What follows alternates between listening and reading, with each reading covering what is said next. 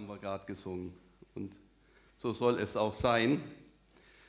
Ich würde gleich zum äh, Bibeltext kommen, Philippa 4, Vers 11 bis 13, wo es heißt, nicht, dass ich etwas gebraucht hätte, ich habe gelernt, mit dem zufrieden zu sein, was ich habe. Ob ich nun wenig oder viel habe. Ich habe gelernt, mit jeder Situation fertig zu werden. Ich kann einen vollen oder einen leeren Magen haben, Überfluss erleben oder Mangel leiden. Denn alles ist mir möglich durch Christus, der mir die Kraft gibt, die ich brauche. Das ist die äh, Übersetzung Neues Leben. Mein äh, Predigtthema ist heute die äh, Sünde der Unzufriedenheit und das Geheimnis der Zufriedenheit. Ähm, wenn man eine Person im Neuen Testament sieht, Paulus, dann hätte, hat er eigentlich allen Grund gehabt, unzufrieden zu sein in seinem Leben. Er hatte eine Traumkarriere vor sich, war von den Juden äh, hoch angesehen, ähm, und plötzlich hat er Jesus kennengelernt, er hat sich bekehrt oder Gott hat ihn bekehrt. Und äh, von dem Zeitpunkt an lief plötzlich alles menschlich bergab. In äh, 2. Korinther 11, da, da äh, heißt es nämlich, dass er zum Beispiel äh, fünfmal äh, 40 weniger 1 Peitschenhiebe bekommen hat. Dreimal ist er mit Stöcken geschlagen worden. Dreimal hat er Schiffbruch erlitten. Er ist die ganze Nacht im Meer gewesen, war immer in Gefahr unter äh, Räubern, äh, in Gefahr äh, von Juden, die ihn angreifen wollten. Ähm, er war ständig Gefahren ausgesetzt. Und dann ist er dazu noch etliche Male im Gefängnis gewesen. Und äh, nicht, weil er irgendwas verbrochen hatte, sondern weil er die frohe Botschaft von Jesus äh, weitergebracht hat. Deswegen. Und aber, Paulus sagt, ich habe gelernt, zufrieden zu sein. Er war nicht immer zufrieden, aber er hat gelernt, eben zufrieden zu sein. Paulus selber kämpfte auch gegen Irrlehren und gegen äh, verschiedene äh, Leute. Und eigentlich war er grundsätzlich ein zufriedener Mensch, wenn er auch manchmal war auch unzufrieden. Paulus. Wir selber kennen alle Menschen, die sind unzufrieden. Die äh, haben überall zu jedem was auszusetzen.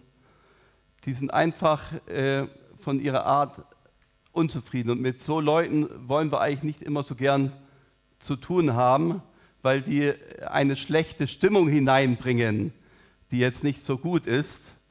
Ähm, und doch äh, haben wir vielleicht auch die Tendenz, immer mal wieder auch unzufrieden zu sein.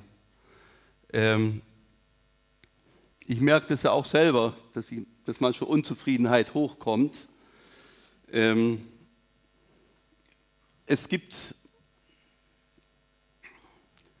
Leute, die mit 20 äh, deutlich weniger Geld haben, die mit, äh, wenn sie 60 Jahre alt wären, vielleicht zehnfach so viel an Besitz haben wie mit 20.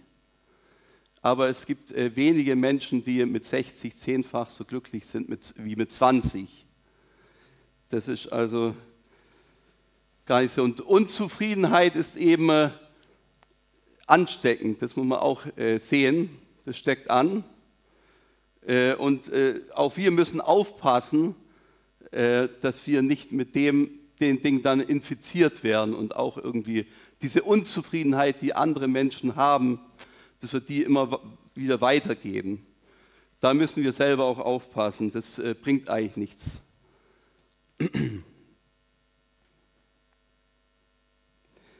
Ja, weil die Auswirkungen sind auch äh, schon heftig. Die Unzufriedenheit nimmt den Frieden, stiehlt uns die Freude und macht uns unglücklich. Und ähm, ja, es wirkt sich auch, aus, wenn wir ein Zeugnis geben äh, für unseren Herrn Jesus Christus. Das ist, wenn wir jetzt sagen, hier, Gott ist dein Glück und was weiß ich, er ist dein Versorger in allem und du läufst aber immer rum als total unzufriedener Mensch. Ich weiß nicht, ob das so gut, äh, so gut ankommt bei den Leuten. Also da müssen wir schon auch sehen.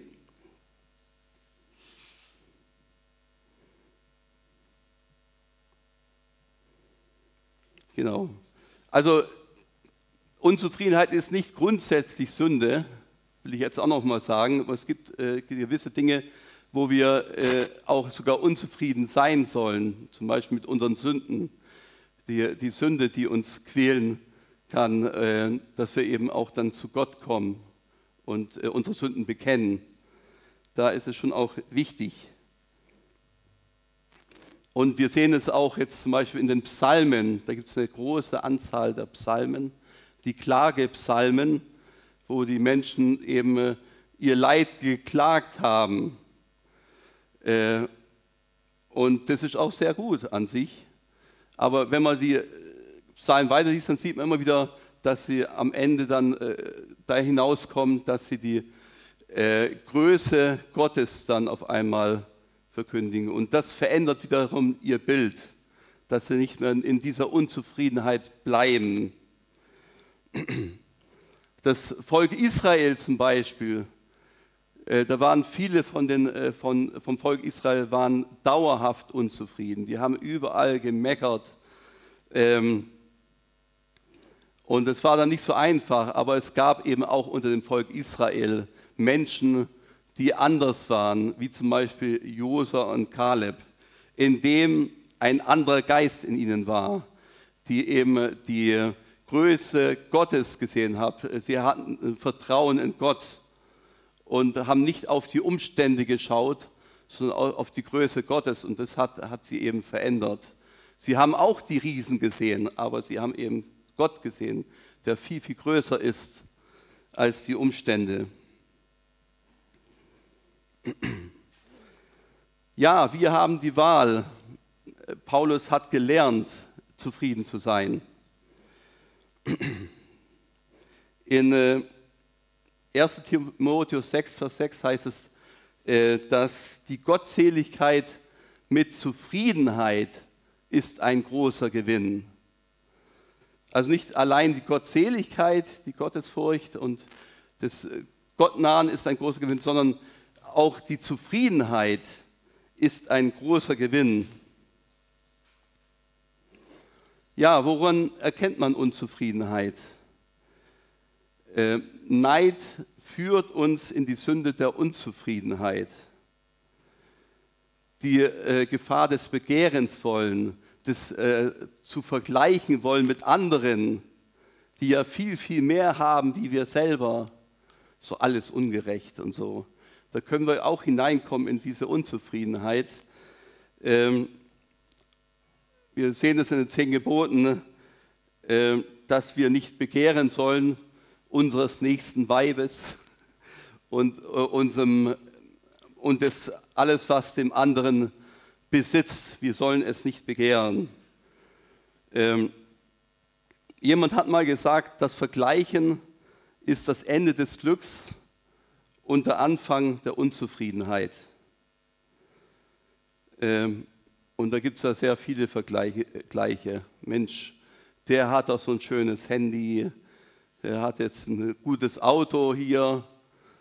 Ähm, und äh, schnell sind wir dann, äh, wir gönnen es dem anderen nicht.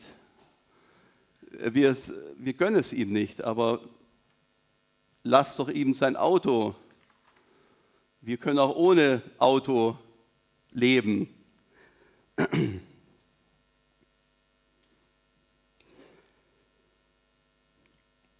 Ja, Neid ist eine uralte menschliche Regung.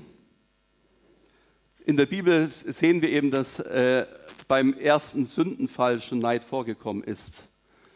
Ähm, Eva und Adam, sie, sie wollten eben sein wie Gott. Oder gleich ganz am Anfang Kain und Abel, der erste Mord. Da war auch der, der Kain neidisch auf Abel und dann hat ihn halt mal kurz umgebracht. Das war, war dann die Folge. Oder Neid äh, der Brüder gegenüber Josef. Sehen wir auch, was da zustande gekommen ist. Ist nachher äh, Gefängnis gelandet und äh, musste viel Leid erleben, viele, viele Jahre Josef, bis ihn Gott da wieder hinausgeholt hat. Oder den Neid äh, von Saul auf David, der ging auch sehr, sehr lange und er musste immer in Angst leben. Nur weil er das, der Saul immer das im Kopf gehabt hat, äh, äh, wie, wie heißt Saul, Saul hat äh, tausend geschlagen, aber David zehntausend.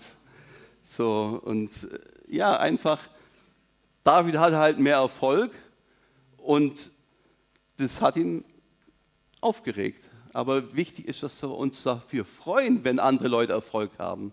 Das ist wichtig, dass wir für andere uns freuen. Das bringt uns weiter. Nicht immer neidisch sein, Mensch, der kann ja viel besser predigen oder der, da ist es alles viel besser und so. Nee, wir sollen uns für den anderen freuen, dass Gott ihnen diese Gaben gegeben hat.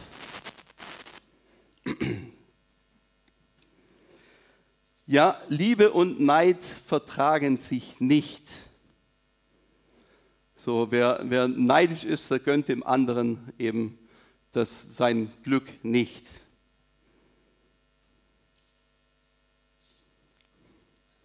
Ja, wie können wir Neid überwinden? Es ist einfach wichtig, dass wir eine Herzensänderung bekommen und die Bereitschaft äh, äh zu haben, dass wir unsere Wünsche unter dem Willen Gottes tun, dann äh, wird sich da einiges verändern. Und natürlich nicht daran, äh, darin uns zu konzentrieren, was wir nicht haben, sondern dass wir uns konzentrieren, was Gott uns gegeben hat. Das ist. Genau. Was noch eben zur Unzufriedenheit führt, ist die Sorge. Ähm, Guten Morgen, liebe Sorgen, seid ihr auch schon alle wach? Habt ihr auch so gut geschlafen? Äh, ja, wir kennen alle, äh, jeder von uns hatte im Leben schon Sorgen oder hat jetzt noch Sorgen. Ähm, kleine und große Sorgen. Ähm, und die Bibel verspricht uns auch kein sorgenfreies Leben aber sie verspricht uns, dass Gott bei uns alle Tage ist bis an, zur Verendung des Zeitalters. Also er ist bei uns. Und das ist eben was Schönes.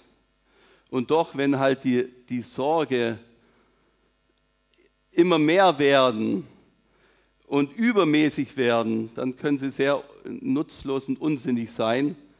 Ähm, es kann dann so weit führen, dass sie das Wort Gottes ersticken, Predigten äh, nicht mehr, das keine Frucht mehr bringt, weil du dich immer die, den ganzen Tag um deine Sorgen kreist und du nicht mehr aus diesem, äh, du kommst nicht mehr raus.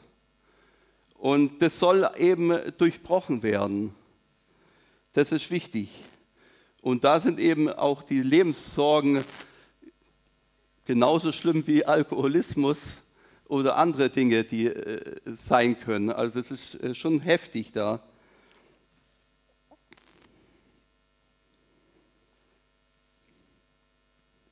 Und oft ist es so, dass wir eben Kleinigkeiten, die da sind, dass, dass die immer mehr in den Mittelpunkt geraten, die eigentlich gar nicht so, äh, so wichtig sind. Aber Preis dem Herrn, Gott hat einen Ausweg äh, bei unserem Sorgenkarussell. Jesus sagt, Kommt her zu mir alle, die ihr mühselig und beladen seid. Ich werde euch erquicken, ich werde euch Ruhe geben, ich werde euch neue Kraft schenken. Aber kommt zu mir, das ist eben wichtig, dass wir zu ihm kommen.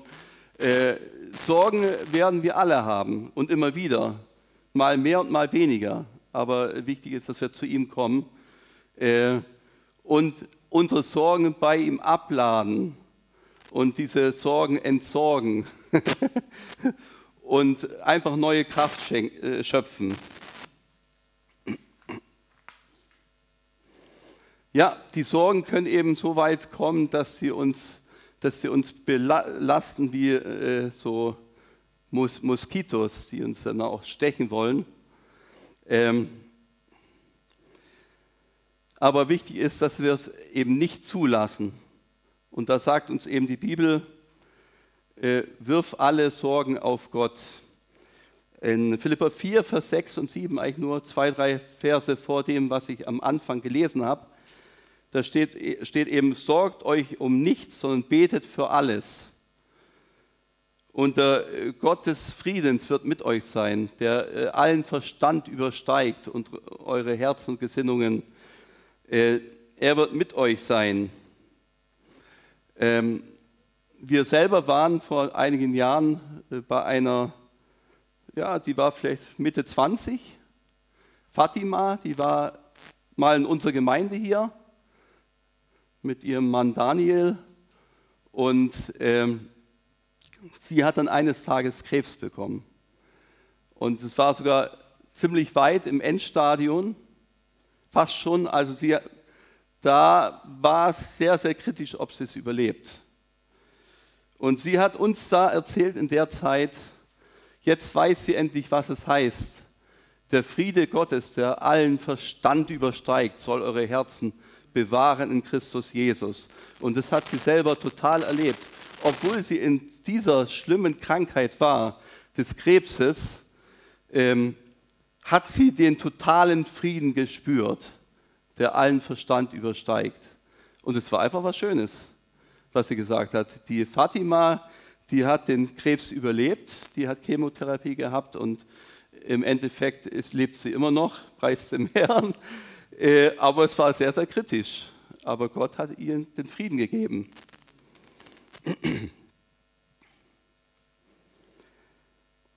Ja, je weniger ich Gott vertraue, desto größer werden meine Sorgen. Da gibt es jetzt auch ein Beispiel, ihr kennt vielleicht David und Goliath.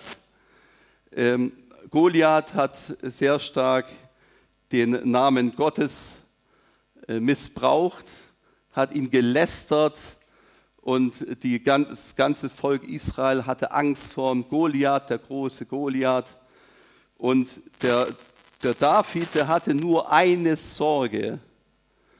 Ähm, wie wie ähm, diese, dieser Goliath einfach nicht mehr lästern äh, äh, soll, also nicht mehr lästert. Und er, Gott war mit, äh, mit David und die Goliath ist eben dann auch gefallen. Und manchmal sind eben auch in unserem Leben Goliaths da, also Sorgen, die uns total ähm, einnehmen. Und diese Goliaths wollen wir halt auch besiegen durch Jesus. Ja, das heißt mal, die Freude an Gott ist ein Schutz vor Sorgen. Seid nicht bekümmert, seid nicht in Sorge, denn die Freude am Herrn ist euer Schutz, eure Stärke, eure Kraft. Und deswegen, ist, und deswegen sagt auch Paulus immer, der ja auch sehr unzufrieden sein konnte, hätte können in seinem Leben. Der sagt, erwähnt immer wieder, freut euch im Herrn alle Zeit. Und wiederum sage ich euch, freut euch. Diese Freude ist wichtig, die wir in unserem Leben behalten, in unserem Alltag. Dann äh, ersetzt die Sorge durch das richtige Ziel. Was sagt uns Jesus? trachtet aber zuerst nach dem Reich Gottes.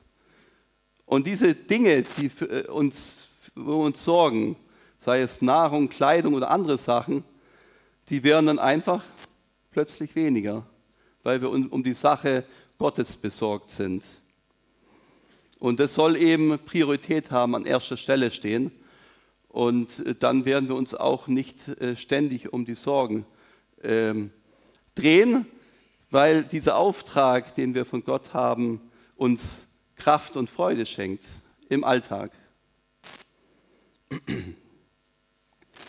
Ja, Gott lässt niemand im Regen stehen. In Petrus heißt es, alle eure Sorgen werft auf ihn. Es schleudert auf ihn die Sorgen, denn er ist besorgt für euch. Alle eure Sorgen werft auf ihn. Das sollen wir tun. Natürlich immer wieder quälen und sorgen. Aber es ist wichtig, dass wir es auf ihn halt schleudern.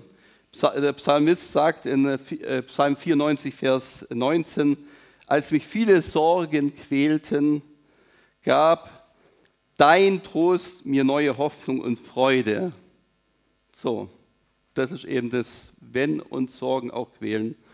Kommt zu Jesus. Er meint es gut mit uns. Also Neid und Sorgen führen uns in die Sünde der Unzufriedenheit. Und wichtig ist, dass wir eben da auch schauen, dass wir lernen, auch da herauszukommen, dass wir nicht neidisch sind auf andere, die vielleicht viel, viel mehr haben als ich äh, und auch eben unsere Sorgen Gott geben. Dann komme ich zu meinem zweiten Punkt, das Geheimnis der Zufriedenheit. In Vers 11 heißt es, ich habe gelernt, mit dem zufrieden zu sein, was ich habe. Denn alles ist mir möglich durch Christus, der mir die Kraft gibt, die ich brauche. Und ich bin selber überzeugt, dass eben Menschen äh, dahin ausgerichtet äh, sind, dass sie die Herzenszufriedenheit bekommen, die will uns Gott schenken, dass wir zufrieden unseres Weges gehen können. Aber wie kommen wir zu dieser Zufriedenheit? Und ich denke, ein Problem ist unter anderem und äh, bei uns Christen öfters so, dass wir eine Trennung machen zwischen geistlichen und weltlichen. Das heißt, wenn wir in der Gemeinde sind, dann preisen wir den Herrn, heben die Hände hoch und wenn wir dann unter unseren Arbeitskollegen sind, oder wo wir auch sind, dann äh, sagen wir nichts von dem, was äh, wir erlebt haben mit Jesus. Und das ist falsch, sondern gerade im Alltag sollen wir Jesus bekennen. Und das führt uns dann eben, dass wir seinen Auftrag ausführen und dass die, die, der Sorgenkarussell auch immer weniger werden wieder. Also die Trennung vom geistigen und normalen Leben soll nicht sein, sondern wir sollen Jesus ist gestorben für uns am Kreuz, Kreuz, damit wir mit ihm leben. Nicht nur am Sonntag, sondern Tag für Tag ist er für uns da. Ich denke, eine weitere Gefahr für unser Leben ist, dass wir Spaß mit Zufriedenheit äh, gleichsetzen. Alles, was Spaß macht, das machen wir gern. Da sind wir gleich dabei. Ähm, wir leben ja heutzutage in einer Spaßgesellschaft. Wir wünschen den Leuten auch viel Spaß und so. Ähm, aber was ist, wenn wir verfolgt werden, wenn wir äh, Leiden bekommen um Jesu willen? Was ist dann mit dem Spaß? Es ist doch wichtig, dass wir immer noch zufrieden sind, trotz Leid. Und ähm, deswegen ist es eben wichtig, dass wir nicht nur auf äh, Spaß schauen. Spaß ist okay, wenn wir Spaß haben, aber wir sollten eben auch äh, schauen, äh, was unser Auftrag ist, was wir tun sollen für Jesus. Das ist, äh, selbst wenn es mal Leiden durch Leiden ge geht, wie Paulus ja auch erlebt hat, dass er ist viel durch Leiden gegangen wir müssen vielleicht nicht durch, so viel durch Leiden gehen, aber äh, das nur unser Leben ausgerichtet ist auf Spaß, das ist eigentlich, äh, da äh, denken wir, jetzt haben wir die Zufriedenheit, aber im Endeffekt merken wir, wenn wir immer in diesem Spaß, äh, immer mehr Spaß haben wollen, wir merken auf einmal, dass sogar immer mehr Leere in uns hineinkommt. Also da müssen wir aufpassen. Genau.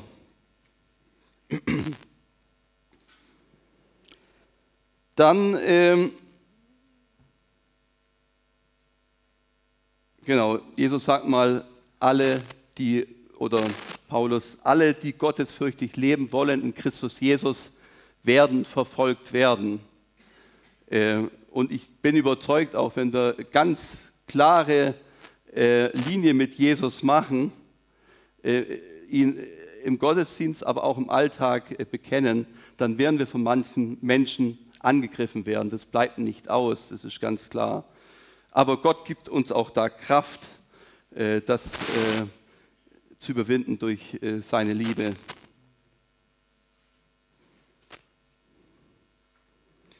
Ja, Zufriedenheit im Leben ist nicht möglich, wenn sie losgelöst von einer eine Beziehung zu Gott gesucht wird. Da können manche Leute Gott total erlebt haben ähm, und plötzlich sagen sie, sie wollen, es gibt schon auch so Leute, sie wollen von Gott nichts mehr wissen, äh, sie verleugnen die Kraft und so und äh, sagen dann, jetzt wollen wir mal Spaß haben, Komm, lassen uns volllaufen und, oder andere Dinge. Äh, sie werden irgendwann mal merken, Mensch, sie, werden, sie sind da nicht zufrieden, sondern da kommt immer mehr Unzufriedenheit hinein. Deswegen also, die Zufriedenheit geht nur in der Beziehung mit Gott. Wenn du äh, Jesus noch nicht als deinen Herrn und Heiland angenommen hast, dann ist es wichtig, tu es und du wirst immer mehr zufrieden und dein Lachen wird kommen und deine Freude. Und das ist eben was, was Schönes. In 1 Timotheus 6, äh, Vers 8 heißt es, wenn ihr aber Nahrung und Kleidung habt, so sollt ihr euch daran genügen lassen. Ohne Essen stirbt der Mensch, ohne Kleidung, wenn der, kalt, der Winter so kalt ist, dann erfriert friert man. Ähm, und es ist auch so, wenn der, der Mensch eben so nach äh, Geld aus ist, immer mehr zu wollen, dann fällt er in komische Dinge rein, die eigentlich nicht gut sind für sein Leben. Äh, und da sind eben auch Christen schon dran gestolpert, dass sie eben äh, viel äh, unsinnige Dinge getan haben, die nicht gut waren. Ähm, ich habe mal von einem ähm, Pastor gehört, der gesagt haben, ja eigentlich müssten wir äh, Pastoren ein Managergehalt bekommen. Ähm, und ich habe nur gedacht, Mensch, wenn wir Nahrung und Kleidung haben, dann lasst euch dran genügen. Wenn wir mehr haben, preist dem Herrn, ist ja gut. Aber dieses, dieses total danach äh, krampfhaft zu sehnen, ich will unbedingt ein Managergehalt. Die, wir machen ja was ähnliches wie die Manager. Äh, Finde ich einfach krank und es kotzt mich an, wenn, wenn solche Pastoren das so sagen. Das regt mich auf. Das ist einfach schlecht. Äh, die, leben im schlechten Beispiel. Äh, Paulus hatte auch mal Überfluss, aber er hat auch Mangel und er hat nicht jetzt ständig um Geld gebettelt. Und das gefällt mir eben nicht bei so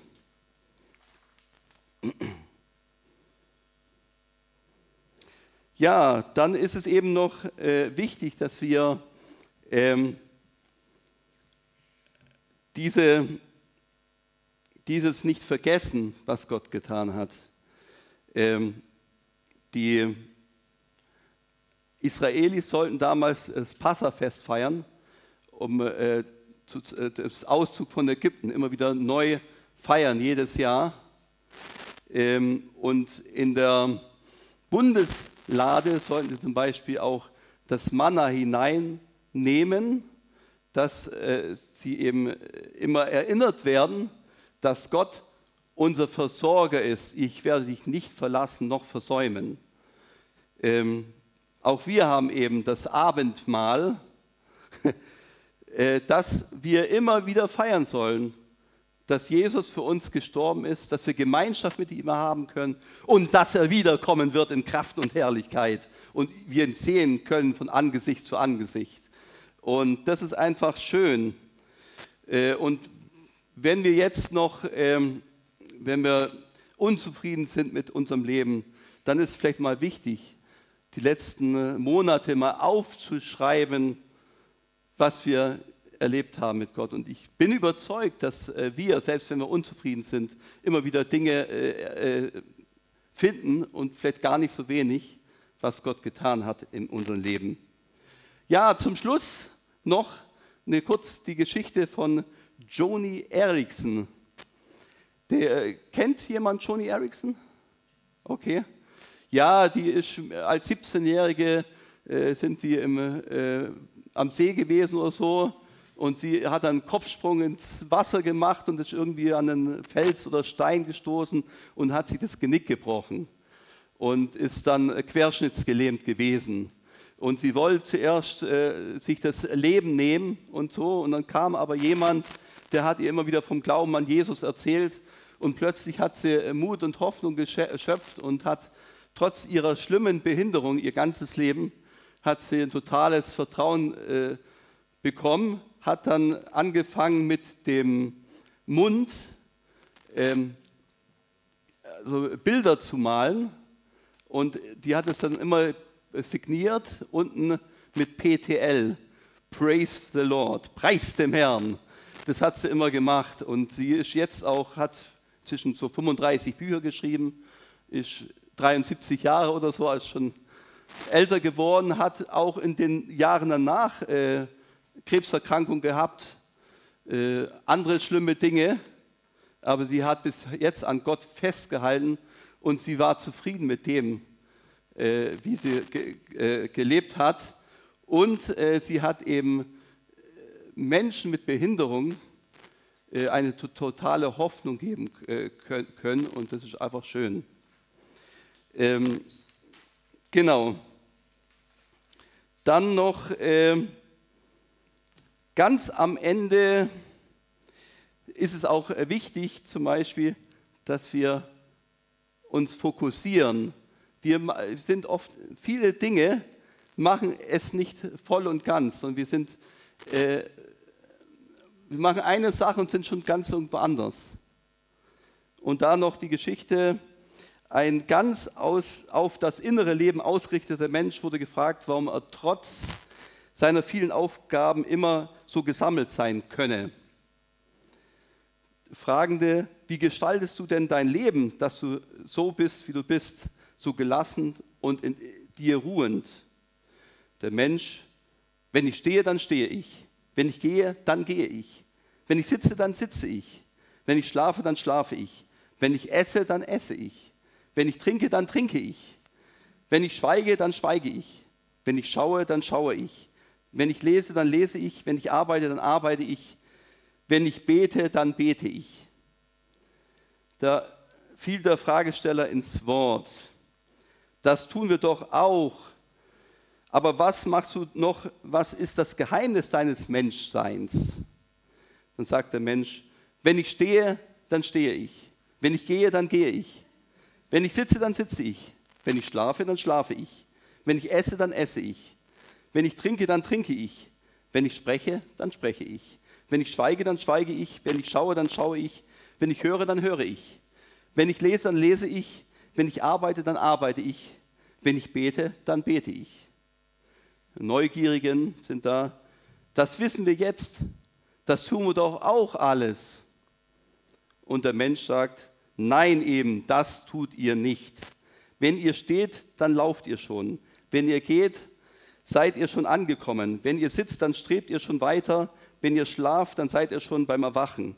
Wenn ihr esst, dann seid ihr schon fertig. Wenn ihr trinkt, dann kostet ihr nicht genug. Wenn ihr sprecht, dann arbeitet ihr schon auf, ähm, schon auf Einwände. Äh, wenn ihr schweigt, dann seid ihr nicht gesammelt genug. Wenn ihr schaut, dann vergleicht ihr alles mit allem. Wenn ihr hört, überlegt ihr euch wieder Fragen. Wenn ihr lest, wollt ihr andauernd sitzen. Wissen, wenn ihr arbeitet, dann sorgt ihr euch ängstlich. Wenn ihr betet, dann seid ihr von Gott weit weg. Ja, da finde ich mich selber ein bisschen wieder und ihr vielleicht auch zum Teil, manche. Da müssen wir eben selber auch schauen, dass wir, ich finde die Geschichte auch interessant, deswegen habe ich sie noch kurz erwähnt. Also eine kurze Zusammenfassung noch. Mein erster Punkt war die Sünde der Unzufriedenheit. Neid und Sorgen machen uns unzufrieden. Und dies gilt zu überwinden und die Sorgen auf Gott zu werfen. Und das Geheimnis der Zufriedenheit, keine Trennung von Alltag und Gottesdienst. Wir leben für Jesus jeden Tag. Und äh, Zufriedenheit ist nur dann möglich, wenn sie mit Gott ist und nicht losgelöst von Gott. Äh, dann Zufriedenheit kommt auch, wenn äh, uns die Sünden vergeben werden, wenn wir das äh, spüren und erfahren und an die Verheißungen Gottes festhalten. Gut, genau. Das war es eigentlich. Amen. Äh, ja, ich würde kurz beten noch. Die ähm, Alexandra und die Martina und ich, wir stehen hinten bereit. Wer Gebet wünscht, der kann gerne äh, nach hinten zum Gebet. Äh, Gott ist da, Gott ist dir nah. Ja, Herr, ich danke dir, dass du verheißen hast, dass äh, alle, die zu dir kommen, du sie nicht hinausstoßen wirst und dass du sie äh, erquicken wirst. Herr, und ich bitte dich, dass ähm, ja, äh, du uns hilfst, dass wir mit unseren Sorgen zu dir kommen und nicht alle unsere Sorgen zu anderen, äh, zu anderen Menschen, äh, andere Menschen belasten, sondern dass wir auch diese Sorgen besonders äh, bei dir abladen. Und danke, Herr, dass wir äh, Hilfe bekommen, denn unsere Hilfe kommt von dem Herrn, der Himmel und Erde gemacht hat. Danke, Herr, für diese Zusage. Amen.